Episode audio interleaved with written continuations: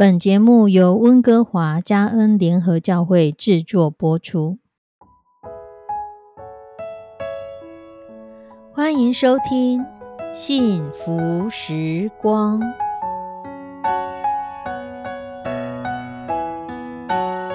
亲爱的弟兄姐妹平安，我是 Judy，很开心今天您收听这个节目。愿我们生命中的每一天都浸泡在上帝的恩典大能中，明白神要在我们生命当中的旨意，从神支取我们身心灵所需的一切养分。人生的道路上有神一路的相伴，这是一件何等幸福的事情呢？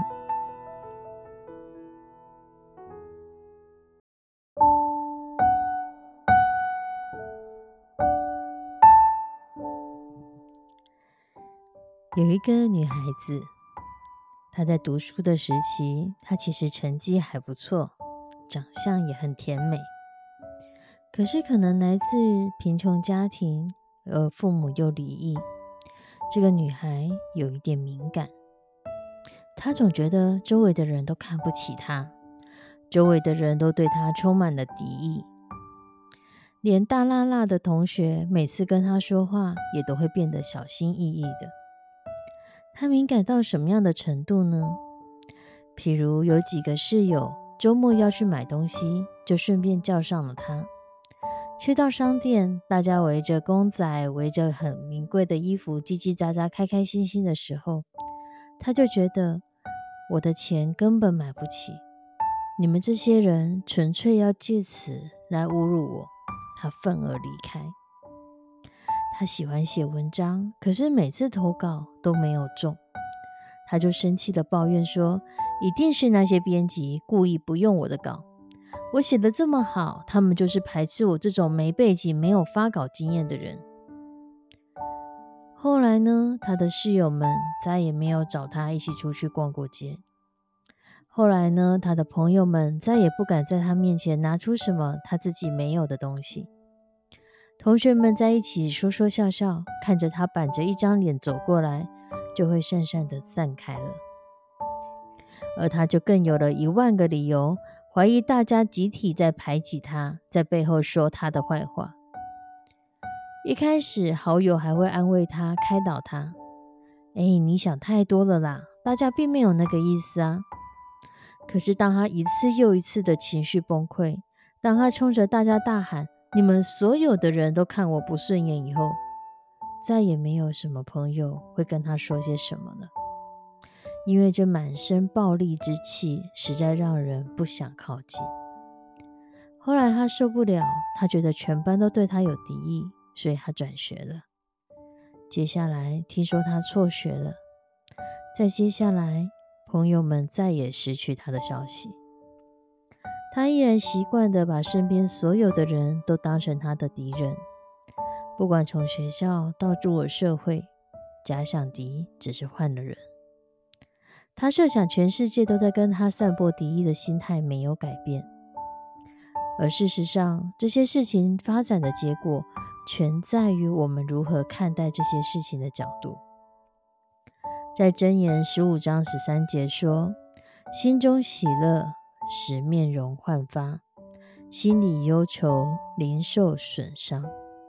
一个懂得赞美的人，即使遇见了令人无奈的事情，他仍然知道要赞美上帝，因为上帝永不改变，上帝不受这些困难的影响，上帝不受这些环境的影响。而满口抱怨的人，即使有再多的好事靠近他，他也会被自己所预设的这些情境给限制住，然后认同自己就是个跟好运绝缘的人。亲爱的弟兄姐妹，你想成为怎么样的人呢？曾经有一次，台湾首富郭台铭先生他在接替接受媒体的采访，他不禁有感而发的说出一段话。他说：“很多人都认为我有很多财富，可是有谁知道我的内心快不快乐？我的内心幸福不幸福？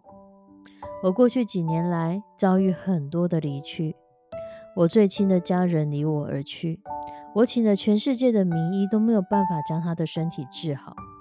我惊艳到金钱不是万能，金钱也买不到我们家庭中的快乐，金钱也买不到幸福，甚至可能带来许多不必要的烦恼。当媒体一窝蜂的在报道政商名流或是影剧明星的八卦新闻，窥探大家的隐私，强调他们所拥有的名和利的时候，仿佛跟他们过着一样的生活才是真正的幸福。尤其在 M 型社会中，财富分配不平均的情况之下，很容易大家认为拥有许多财富就是幸福的必要条件。可是就在这时候，台湾首富竟然说。金钱买不到幸福。这句话如果是出自一个上班族或是一个劳动人口，不但不具说服力，可能还会认为说你在安慰自己。可是这句话，当它出自于一个白手起家、拥有数多资产的企业霸主来说，这样的话，金钱买不到幸福，真实的近乎是个残忍。可能很多人都曾经想过，如果我拥有比现在更多的资产，我一定会更幸福。而这位台湾首富，或许之前也曾经认为金钱可以买到他所需要的一切。可是当经历亲人相继避世、员工接连自杀之后，他开始体认到，金钱买不到生命，金钱买不到亲情，金钱买不到快乐，金钱买不到自由。有太多太多的东西是金钱买不到的。圣经中箴言第十章二十二节说：“耶和华所赐的福，使人富足，并不加上忧虑。”如果我们坐拥金山银库，我们却是忧虑的，这是一个幸福的人吗？然而，神所赐给我们的福分，是使我们在人生的各个方向都是富足，却不会给我们带来忧愁。耶和华所赐的福是什么？或许你可以问问周遭的基督徒，听听他们的分享。但愿你也可以真实的说出耶和华所赐的福，使人富足，并不加上忧虑。我们一起来祷告：慈悲我们的上帝，主你所赐的福分何等的大！主，我们在生活当中，我们可能会有很多的事情。